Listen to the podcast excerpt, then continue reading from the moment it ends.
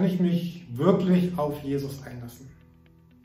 Ich meine, so alles auf eine Karte setzen auf diese Karte Jesus. Ich meine, so wirklich richtig und, und ganz mit allem, was ich bin und habe. In diesem ersten Kapitel von Markus gibt Markus uns zwei Gründe, warum das unbedingt gut ist und, und richtig ist und wichtig ist, genau das zu tun.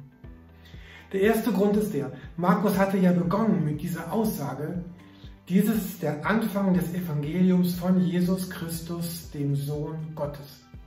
Er sagt, jetzt beginnt tatsächlich etwas Großes, etwas Besonderes und etwas Göttliches.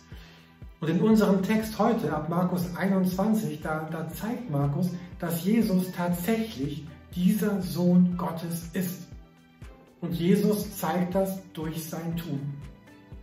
Wir sehen hier einen ganz starken Jesus, der eingreift, der Dinge verändert.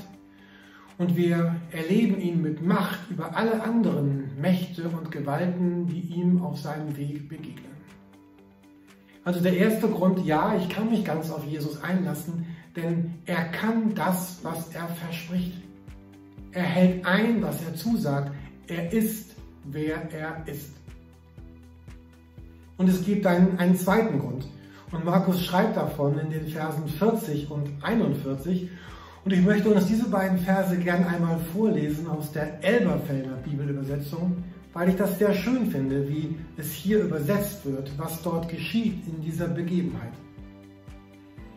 Und es kommt ein Aussätziger zu Jesus, bittet ihn und kniet nieder und spricht zu ihm, wenn du willst, kannst du mich reinigen.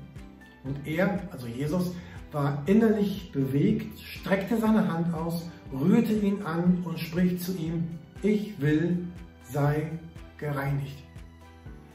Jesus greift ein in dieser Begebenheit und nicht, weil er es muss oder weil er es soll oder weil ihm das jemand aufgetragen hat oder weil er einen Gewinn oder Vorteil davon hätte.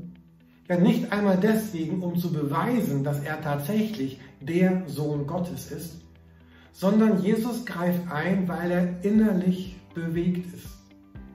Es rührt ihn an, was er hier sieht, was er erlebt in der Begegnung mit diesem Mann. Und Jesus sagt, ich will. Es gibt einen Moment in Hochzeiten, bei Hochzeiten, der mich immer am meisten berührt und bewegt. Und nein, es ist nicht der Augenblick, wo die Braut erscheint, sondern es ist der Augenblick, wo die beiden dann meistens ja vor mir stehen und einander das zusprechen und sagen, ja, ich will.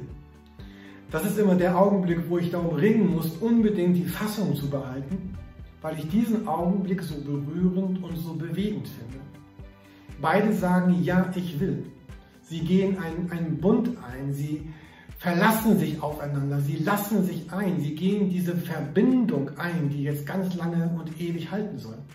Und genau das ist auch das, was Jesus sagt im gesamten Evangelium von Markus. Er sagt, ja, ich will. Und zwar deswegen, weil ich innerlich berührt bin.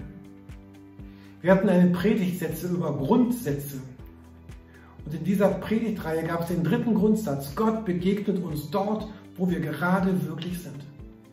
Und hier in dieser Begebenheit sehen wir Jesus, der diesem Mann genau dort begegnet, wo er gerade ist und er ist bewegt davon. Und ich stelle mir diese Szene so vor, da ist dieser Mann und er, er kniet vor Jesus, er streckt ihm seine Hände entgegen und er sagt, bitte rühre mich an. Er kommt mit dieser inneren Haltung und er sagt, Jesus, ich bin überzeugt, du kannst.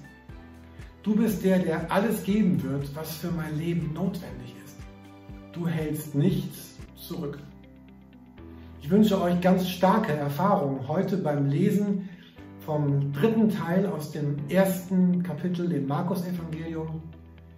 Schreibt gern davon in unserer Telegram-Gruppe oder bei YouTube oder bei Facebook und lasst uns voneinander hören, was wir erleben in dieser Zeit.